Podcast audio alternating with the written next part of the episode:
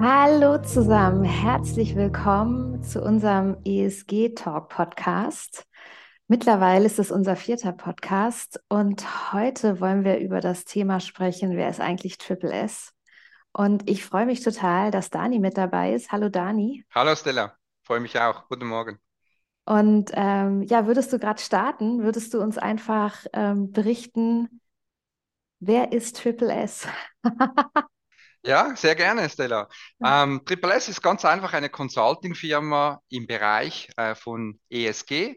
Das bedeutet also, wir beraten alle Finanzmarktteilnehmer, insbesondere natürlich Banken, Vermögensverwalter, Treuhänder in Sachen Integrationsprozesse im Bereich ähm, ESG. Und wir ähm, beraten auch Möglichkeiten für Endkunden, sich mit diesem Thema ähm, auseinanderzusetzen äh, zu setzen. Genau. Dann, dann sind wir aber auch ein Kompetenzzentrum in allen Belangen in Sachen ESG. Also wir kontrollieren auch äh, Wertpapierdepots, wir geben Tipps, wie man äh, ESG integrieren kann in seine Portfolios. Ähm, wir stellen ja immer wieder interessante Gesprächspartner vor in diesem Bereich. Und äh, ja, uns kann man alles fragen zum Thema Nachhaltigkeit und ESG. Genau, genau.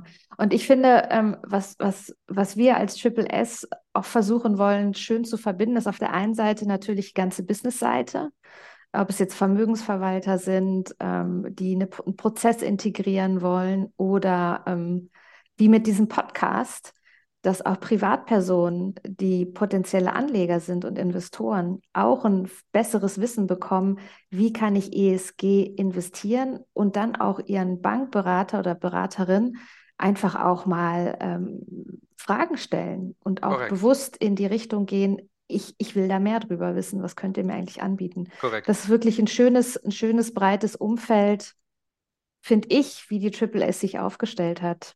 Genau.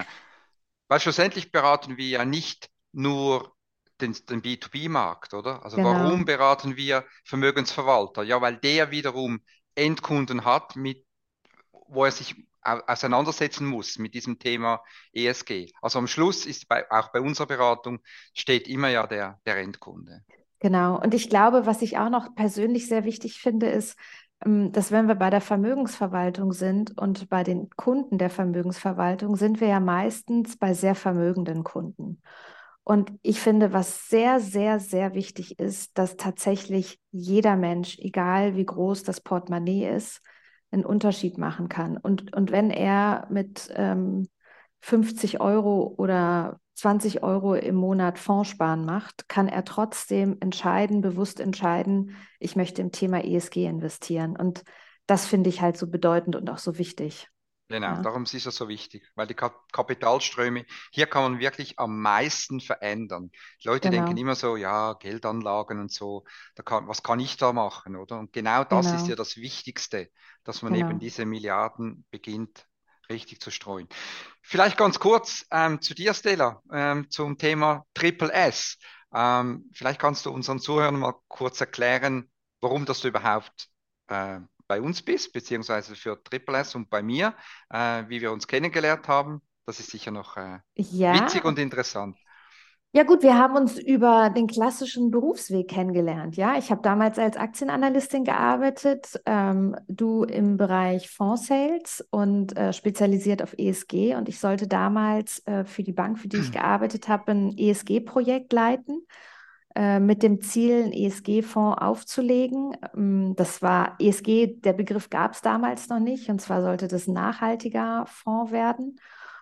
Und dort habe ich mich dann in den ganzen Bereich ESG eingearbeitet und ähm, dann waren wir gemeinsam auf verschiedenen Konferenzen und haben ja äh, das Netzwerk mehr oder weniger ähm, ausgearbeitet und sind seitdem einfach in Kontakt geblieben in Sachen ESG. Über die Genau. ganzen, ja, vier- 14 Jahre oder so sind das jetzt, die wir uns kennen. Genau. Äh, kann ich dir gleich sagen, das war, ja, 2008 habe ich gewechselt, so 2010, ja, das sind jetzt so Zwölf 12, dann, ja, 13 genau. Jahre. Ja, Ja, genau. genau. Ja, genau.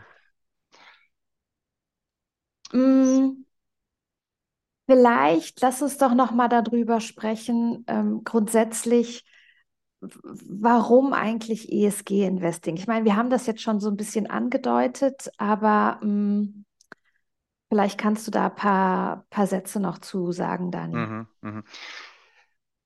Das erste ist natürlich mal ESG-Investing per se. Was, was bedeutet das überhaupt? Und ich glaube, man muss das ein bisschen aufteilen. Ähm, ESG in der Anlage, also wo wir sprechen, in der Investmentanlage, ist es ja so, dass es zu einer DNA gehört. Also entweder bist du interessiert, um zu wissen, wo und wie dein Geld angelegt ist, also was für einen, einen Impact es generiert, oder du sagst einfach, hm, nein, ich bin eigentlich nur monetär unterwegs, sprich, ich will einfach eine möglichst hohe Rendite für ein möglichst ähm, ähm, kleines äh, Risiko und wie das Geld für mich arbeitet, ist mir eigentlich ähm, egal.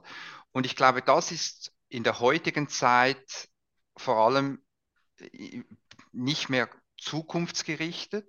Also die Generationen sagen ja auch, nein, das, das geht nicht. Wir, wir wollen wissen, ähm, wie unser Geld angelegt wird. Wir wollen wissen, was für ein zum Beispiel ein CO2-Abdruck mein Geld generiert. Also ich meine, die, Genera die Generation Z, ähm, ja, die klebt sich ja nicht ihre Hände auf den Asphalt in den Straßen und beschmutzt irgendwelche Gemälde. Nicht, dass wir das ähm, als gut erachten würden, so zu demonstrieren, aber der Hilfeschrei für die nächste Generation oder von der nächsten Generation ist natürlich ähm, allgegenwärtig. Und wenn wir den Klimawandel mhm. sehen, wenn wir die, die, äh, die, ähm, die Luftverschmutzungen sehen, wenn wir auch die, diese Naturereignisse, diese Jahrtausendereignisse sehen, wo es immer mehr gibt, ja, da müsste man sich vielleicht schon überlegen, was ich mit meinem Geld dann wirklich auch mache, oder? Und was für einen Impact das, das hat. Und das ja, ist der Grund. Genau. Und was ich halt auch noch finde, ist, hm, dass dieses bestehende Denken, dieses vor allem monetäre Denken am Kapitalmarkt, dass die Kombination mit ESG ja trotzdem auch monetär sein kann. Ja, oh ja. also man kann ja trotzdem sagen, okay, ich möchte in ein Unternehmen investieren, was erfolgreich ist und mir eine gute Dividende zahlt oder voraussichtlich eine gute Aktienentwicklung hat oder ähm, und ich entsprechend äh, dazu gewinne, aber auch gleichzeitig einen sehr, sehr hohen ESG-Anteil im, in der Unternehmensbeschreibung einfach hat oder als Unternehmen einfach darstellt. Korrekt. Also das eine schließt ja das andere irgendwie gar nicht mehr aus. Und ich glaube, mh, diese Erkenntnis ist einfach noch gar nicht so präsent. Genau. Ja. Also das ist ganz, was ganz Wichtiges, was du sagst, oder? Die Leute haben immer noch im Kopf, oh, wenn ich nachhaltig investiere oder ESG äh, investiere, dann kostet mich das Performance oder das kostet mich eine Rendite, wo ich bereit bin, das auf Gutmenschentum zu investieren. Und mhm. das ist, das ist wirklich heute komplett, das ist komplett falsch. Äh, ja. Im Gegenteil, also ich sage jetzt mal, es gibt keinen signifikanten Vorteil gegenüber traditionellen und Unternehmen oder traditioneller Inve Investing im Renditebereich, aber gerade zum Beispiel im Risikobereich ist das natürlich ein Riesending. Wenn ich in gewisse Unternehmen nicht investiere, weil ich halt weiß, dass sie zum Beispiel nichts zukunftsorientiertes ähm, produzieren oder ja. weil ihre Governance, ihre Unternehmung ähm, sehr schlecht geführt äh, ist, soziale mhm. Bedingungen nicht stimmen und so weiter. Also das ist ein Riesenrisiko, wenn man dann in solche, in solche Firmen äh, investiert. Und das hat sich jetzt heute eigentlich im Markt bereits, vor allem bei den institutionellen Kunden, hat sich das bereits durchgesetzt. Also die wissen schon, dass sie aus ESG-Kriterien schauen müssen, um gewisse Risiken ähm, aus ihren Anlagen zu nehmen. Ja, und ich glaube, ähm, was, was vielen Anlegern ähm, auch gar nicht klar ist, was sich in den letzten zehn Jahren auf der Unternehmensseite getan hat. Also, dass es mittlerweile in, ich glaube, in so gut wie allen Unternehmen ähm, Positionen gibt, die ausschließlich dem ESG ähm, gewidmet sind. Ob es dazu führt, dass geschaut wird, ähm, wie ist das soziale Engagement innerhalb des Unternehmens, ob es jetzt Gleichberechtigung ist, Work-Life-Balance, sonstige Themen. Dann auch, wie schaffe ich eine bessere Unternehmensführung? Wie kann ich eine bessere Transparenz schaffen? Und auch das, Thema, das Thema ähm, Umwelt. Also habe ich die Möglichkeit, in meinen Produktionsstätten eine Solaranlage zu installieren? Wie kann ich schauen, dass ich wesentlich weniger Müll produziere? Wie kann ich sicherstellen, dass ich vielleicht auch recyceln kann oder Teile recycelt bekomme? Ja, also auch zum Beispiel klassische Industrien wie die Automobilindustrie, die schaut sich natürlich auch um. Und da hilft jetzt auch ähm, so ein bisschen die Energiekrise. Gerade beim Recyceln habe ich da die Möglichkeit, wenn ich recycle, meine Abhängigkeiten zu Rohstofflieferanten zu reduzieren und autarker zu werden. Und auf einmal leiste ich ja auch einen Beitrag, einen genau. Umweltbeitrag, ja. Und was hier eben noch ganz wichtig ist gegenüber, sage ich jetzt noch vor zehn Jahren, der monetäre Anreiz in ESG zu investieren wird immer stärker. Also ja. ein kleines Beispiel, wenn ich vor, vor 10, 15 Jahren eine Photovoltaikanlage installiert habe für meinen mhm. Stromverbrauch, dann mhm. war das einfach so teuer, dass ich eigentlich nur mit, ich sage jetzt gut Menschentum, sowas investiert hätte, weil der Strom einfach viel, viel zu billig war und auch heute noch zu billig ist, um ihn von traditionellen, hm, sage ich jetzt, Stromlieferanten oder, oder Stromträgern ähm, zu kaufen. Aber heute, wo eine Photovoltaik nur noch 10 oder vielleicht 15 Prozent des damaligen Preises kostet, haben die Leute gemerkt, auf lange Frist fahre ich ja auch monetär günstiger mhm. ähm, in solche ähm, Strom, ja, Stromtechniken zu investieren und zwar im großen Stil. Darum werden auch so viele Windkrafträder, Photovoltaikanlagen gebaut. Das ist nicht, weil der Mensch denkt per se. Natürlich gibt es die, aber per se sind das alles Unternehmen, die Geld verdienen wollen. Und wenn das viel, viel teurer wäre als äh, traditionelle Stromförderer wie mit Kohle oder mit Atomstrom, ähm, dann würde man das nicht machen. Das ist einfach so. Der Mensch ist so geprägt, dass er zuerst monetär auch profitieren muss, bevor er ähm, dann was, was Gutes macht. Und das sieht man jetzt heute. Also ja, ja. Darum, darum ist dieser Umstieg ja auch gar nicht eine Frage äh, von machen wir das oder macht man das, sondern nur noch wie schnell und wie viel.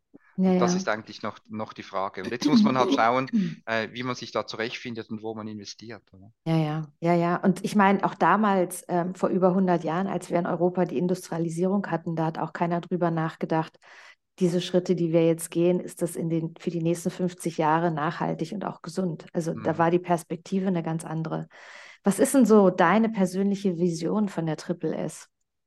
Das ist eigentlich relativ einfach. Also ich wünsche mir einfach, dass ESG-Überlegungen, also Ökologie, soziales Verhalten von Firmen, auch wie man eine Unternehmung führt, dass das ganz selbstverständlich wird. Ja. Also dass wir, dass wir in, in, sage jetzt mal, in 15 Jahren gar nicht mehr diskutieren, ob jetzt diese Firma ESG ist oder nicht, sondern dass einfach alle Firmen ihren ESG-Anteil bei sich in der Firma integriert haben. Die einen haben es besser gemacht, die einen haben es schlechter gemacht, aber dass man das als separates, ich sage jetzt mal, Kriterium nennen muss, ich glaube, das wird sich mit der Zeit ähm, ähm, verlieren. Und ich glaube, das ist, äh, ähm, das, ja, das ist eigentlich meine größte Vision oder auch mein Wunsch, dass man ESG nicht mehr als ESG anschaut, sondern dass wir eigentlich gar nicht mehr über ESG sprechen, sondern dass das ganz normal in, in, in, einem, in, einem, in einer Risikoanalyse, in einer Ertragsanalyse bei einer Firma drin ist und man sieht, okay, die machen da was oder die machen das nichts. Die haben ihre Risiken im Griff oder sie haben sie halt nicht im Griff. Und dementsprechend, ähm, ja, diese, diese, all diese Punkte dann integriert sind in die Unternehmensführung. Ja, sehr schön. Ja. Also ich glaube, Entschuldigung, ein bisschen Frosch im Hals heute Morgen. Ähm, ich glaube, meine persönliche Vision zur Triple S ist, dass wir als, als Beratungsunternehmen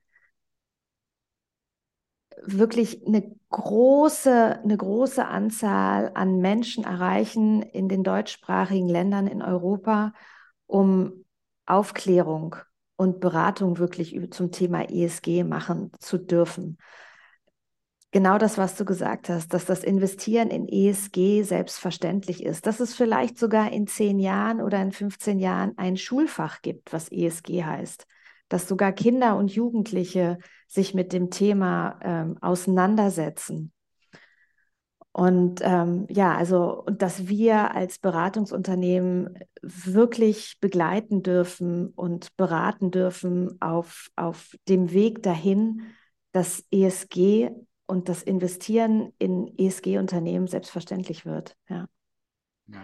Wie sieht denn deine Erfahrung aus zum Thema ESG? Jetzt gehen wir mal von der Vision in die Realität. In die Praxis rein, ja, genau.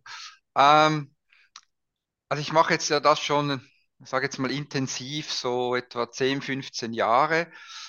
Und ich muss ganz klar sagen, ähm, in der Schweiz oder auch in Europa, sicher auch in, in, äh, in Österreich, ist das ganz klar ge also getrieben worden von den institutionellen Kunden. Mhm. Also das bedeutet von den Pensionskassen, von den Vorsorgekassen, äh, von den Corporates, also von auch von natürlich auch von Banken oder Finanzintermediären, die sich wirklich auf dieses Thema auch spezialisiert haben. Aber auch wiederum, warum haben die das gemacht, oder? Die haben das nicht gemacht, weil sie einfach ein bisschen Reputation machen wollten und sagen, oh, das ist noch eine coole Firma, die schaut jetzt auch auf das, sondern die haben einfach gemerkt, dass sie gewisse Risiken fahren. Oder? Also wenn wir eine schlechte Unternehmensführung haben und VW-Aktien haben, wenn wir eine BP-Aktie haben und wir äh, aus Sparwut äh, wir x Milliarden nachher bezahlen müssen, weil wir Tonnen von, von Erdöl äh, ins Meer lassen. Ja, das sind alles so Ereignisse, die man eigentlich vermeiden will. Und man hat dann auch gemerkt, dass man das eben auch kann, dass wenn eben Transparenz nicht da ist in Sachen ESG-Punkten, dass das einfach schlecht ist. Und ich glaube, das gilt es weiterhin zu fördern. Also Transparenz ist etwas ganz Wichtiges, dass man halt sieht, was diese Unternehmen tatsächlich machen. Und vor allem eben auch, dass dann eben auch wir als Berater oder auch die Finanzintermediäre, also die Vermögensverwalter und Banken, dieses Know-how ähm, an die Kunden weitertragen.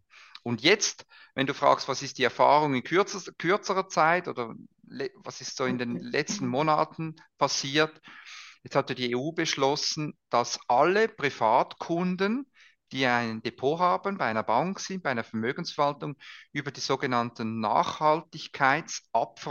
Nachhaltigkeitsabfragepräferenzen genau. befragt werden müssen. Also genau. das ist zum ersten Mal jetzt gekommen, dass ein, eine Bank einen Kunden fragen muss, lieber Kunde, wie denkst du über das Thema Nachhaltigkeit. Möchtest du, dass wir in deinen Anlagen das Thema ESG berücksichtigen? Mhm. Ja oder nein? Und das war früher halt einfach nicht der Fall. Und wenn der, es ist halt so, der Mensch ist so getrieben und wenn man den Kunden nicht gefragt hat, dann hat der Kunde auch nichts gesagt. Das ist halt so. Weil das natürlich zum Teil gar nicht gewusst hat, ja, und auch gar nicht und oftmals ist es ja auch so, hm, das ist so meine persönliche Erfahrung ähm, im Zusammenarbeiten mit, mit Kunden, dass sie Storytelling lieben. Also, dass sie es lieben, wenn sie investieren, dass sie mehr über ihre Investments erfahren. Und ähm, meine persönliche Erfahrung im Thema ESG ist es, mh, hm, ja, dass gerade so vor zehn Jahren wurden, äh, wurden die Thematiken schon ein bisschen belächelt, würde ich jetzt mal, würde ich jetzt mal so sagen. Die Notwendigkeit wurde nicht gesehen und nicht erfasst. Und, und glücklicherweise haben wir jetzt auch von Seiten ähm, ja, der, der Regierung und der Europäischen Union jetzt äh, in Sachen Regulation äh, Vorgaben, dass wir was machen sollen. Aber ich glaube auch, ja, dieses Thema Transparenz ist einfach nicht da. Also, und es ist immer so gewesen, auch ähm, wenn ich damals im Kundengespräch war, ob das jetzt das Gespräch ist über ESG-Themen, über eine Währung oder sonstiges, dass es dann ganz, ganz einfach ist, nachdem der Kunde auf, äh, aufgeklärt worden ist, dass er mit oder sie mit gutem Gewissen eine Entscheidung fällt und mehrheitlich ins Thema ESG geht als nicht. Ich habe auch ein bisschen den Eindruck, dass dieses ESG-Thema, weiß nicht, ob ich, ob ich das sagen darf, ich empfinde das so ein bisschen als weiblicher, weil äh, der soziale Bereich da mit drin ist, ähm, äh, der, der faire Bereich mit drin ist bei der Unternehmensführung. Vielleicht, ähm, wenn ich das so sagen darf, aus der Perspektive als Mutter, wir haben halt als Frauen, wenn wir auch Mütter sind, so diese Versorgergene, dieses Beschützen, das haben Männer natürlich auch und Väter auch. Und das ist so ein Aspekt, der dann auch in die Finanzen reinspielt, ja, dass ich mhm. dann mir um mein Kind, um das zukünftige Leben meines Kindes mir Gedanken machen kann. Und mhm. ich glaube, was uns fehlt, dafür ist natürlich der Globus viel zu groß, aber was uns fehlt, ist, dass wir für all die Arten, Tierarten und Pflanzenarten, die wir in den letzten Jahren auf Nimmerwiedersehen verloren haben, dass die nie einen Preis hatten. Die hatten nie einen Preis, um unser Leben, so wie es jetzt ist, äh, so komfortabel gestalten zu lassen. Weil ob es ein kleines Insekt ist oder ein großes Säugetier, alle spielen miteinander an einem Konstrukt und alles ist voneinander abhängig. Und da gab es nie einen Preis und das Bewusstsein, wie wichtig es ist, das, was wir nicht sehen und was wir in unserem täglichen Alltag nicht erleben, dass es auch uns betrifft, auch dass wenn zum Beispiel Katastrophen in Südasien passieren, Südostasien oder in Afrika passieren, dass auch irgendwann wir in Europa, denen es sehr gut geht, betreffen wird. Ja. Ähm, aber ich glaube, wir sind da auf einem guten Weg, Transparenz zu schaffen und ähm, dass wir da hinkommen. Und ich glaube, ja, dass wir zwar zusammenfassend bei wenigen Privatkunden gestartet sind, aber dass es täglich immer mehr werden und viele Kunden Vor- und Nachteile kennenlernen, was es bedeutet, dann so eine ESG-DNA zu haben, also im Blut zu haben, dass man sagt, ja, nee, also wenn ich mein Geld investiere, dann möchte ich das auch so gesteuert bekommen, ähm, dass die Unternehmen einen hohen ESG-Anteil in, in ihrer Unternehmensführung haben. Ja, wie sieht's aus mit unseren Abschlussfragen? Wir haben ja immer diese schönen Abschlussfragen. Wo siehst du Triple S in den nächsten zehn Jahren, Dani? Ja, äh, ich hoffe natürlich, dass wir äh, eine erfolgreiche Beratungsfirma äh, werden und dementsprechend sehr viel involviert sind in dieses Thema ESG-Integration, dass wir auch unser, unser Herzblut und unsere DNA weiter verteilen können und eben pragmatisch, aber trotzdem vehement ähm, das Thema ESG vertreten und somit ja ein bisschen eine sowieso eine Verbesserung ähm, der Welt herbeiführen können. Ja. Und du, Stella, was denkst du, wo wir in zehn Jahren sind? Hm, ich glaube und hoffe, in zehn Jahren ähm, sind wir ein sehr gut etabliertes Unterne äh, Unternehmensberatung oder Beratungsunternehmen im Thema ESG. Ähm, und zwar nicht nur im B2B-Geschäft, also Business to Business, sondern auch B2C, Business to Consumer, also zum Endkonsumenten, dass unser Podcast viele Menschen erreicht, viele private Personen erreicht, die motiviert waren, ähm, ihre Investitionen umzulegen und anzupassen und verstärkt ins ESG zu gehen. Also ich sehe uns als, als, ja, als wichtiges Unternehmen auf dem Weg in die Richtung, ähm, die Geldströme im deutschsprachigen Raum ein bisschen weiter anzupassen in die richtige Richtung, nämlich ins ESG. Genau. Wie sieht das aus mit ähm, was du dir wünschst für Triple S? Also was wünscht sich, was wünschst du ähm, sich oder was meinst du als Triple S äh, im Thema ESG-Investment? Gibt es da einen Wunsch, den du hast? Ja, selbstverständlich. Also ich glaube, ich, ich glaube, dass das größte, also der größte Wunsch wäre, wenn endlich die Menschen, die in, als Finanzintermediäre arbeiten, also Menschen, die in Banken und in Verwaltungsgesellschaften arbeiten, ihrer Verantwortung gegenüber der nächsten Generationen und auch der Verantwortung gegenüber unserer, unserer Erde, wie sie sich in den nächsten Jahrhunderten entwickeln kann oder darf, weil wenn wir es nicht zulassen, ähm, werden wir einfach in riesige Probleme gehen, ähm, dass sich jeder seiner Verantwortung auch bewusst ist und dass man mal aufhört, immer zu sagen, ja, ESG oder Nachhaltigkeit kostet Geld, ich kann mir das nicht leisten. Es ist nicht meine Aufgabe, in, bei der Vermögensverwaltung oder im Investieren ähm, auf, ich sage jetzt mal, auf nicht monetäre äh, Punkte zu schauen. Das finde ich sehr, sehr, ähm, eine sehr, sehr kurzfristige Betrachtungsweise, eine sehr gefährliche Betrachtungsweise, denn man muss beides miteinander kombinieren, weil wir sonst zwangsläufig in ein Dilemma laufen. Und mein, ein ganz wichtiger Punkt, ähm, den ich da anführen äh, gerne würde, ist, es heißt ja Mutter Erde und es ist eben schon so, wie du vorher gesagt hast, dass die nächste Generation oder vielleicht sogar die übernächste Generation und auch eher weibliche Konsumenten und Investoren ähm, sich sehr viel mehr mit diesem Thema beschäftigen, weil es ihnen eben nicht egal ist, wie ihr Vermögen wächst, sondern weil sie sehen, okay, das kann Probleme verursachen.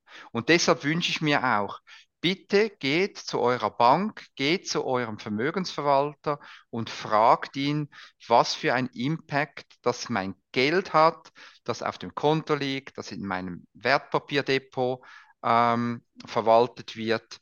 Was denkt diese Firma über das Thema Zukunft ESG, Ökologie, soziales Verhalten. Und dann merkt man eigentlich sehr, sehr schnell, mhm. ob diese Unternehmung nur rein auf, sage jetzt mal, kurzfristige monetäre Rendite aus ist oder ob sie es versteht, die gleichen Überlegungen, weil wir möchten alle eine gute Rendite und das ist auch legitim.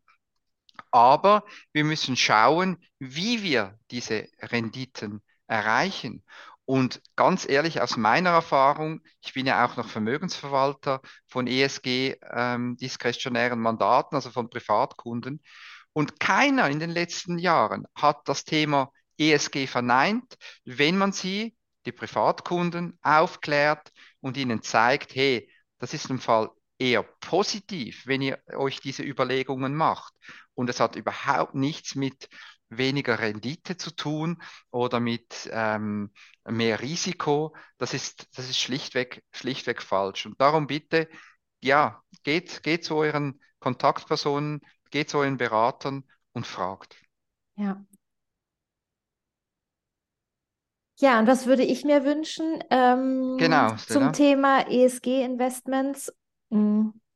Ich würde mir wünschen, dass wir vor allem auf der Seite ähm, der Vermögensverwalter und Banken und Fondsmanager nicht mehr permanent hören, wie kompliziert ESG ist und dass es keine Standardisierung geht im ESG.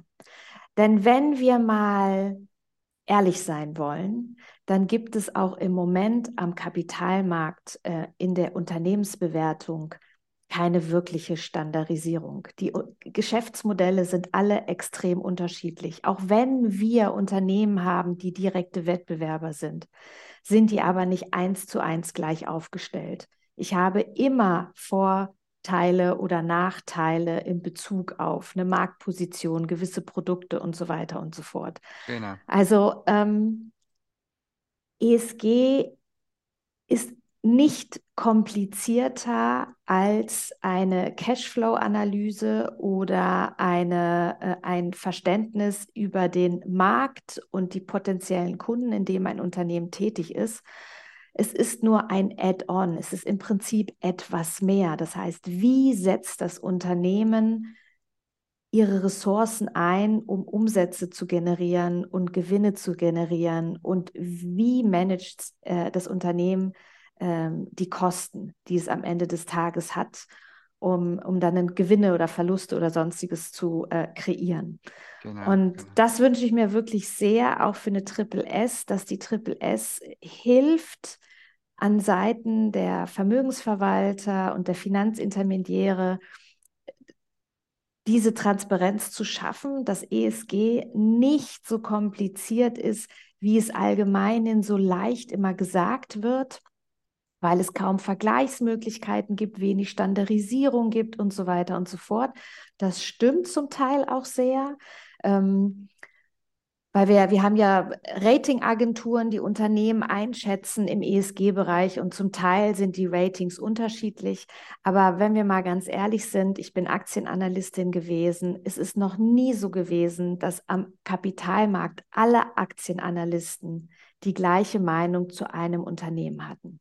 Genau. Und, ähm, und das wünsche ich mir wirklich, dass die, äh, die Triple S Hand an Hand geht mit, mit, mit unseren Kunden und, und denen einfach so dieses Komplizierte in Leichtigkeit verwandeln kann und Selbstverständlichkeit verwandeln kann.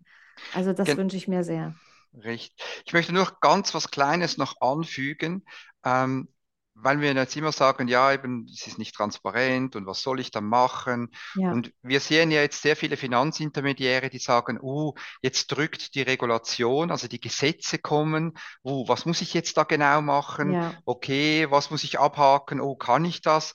Ich sage immer, stopp, geht doch einfach mal zurück und sag und überlegt euch mal die DNA in Sachen ESG für eure Firma oder auch als Berater für euch persönlich.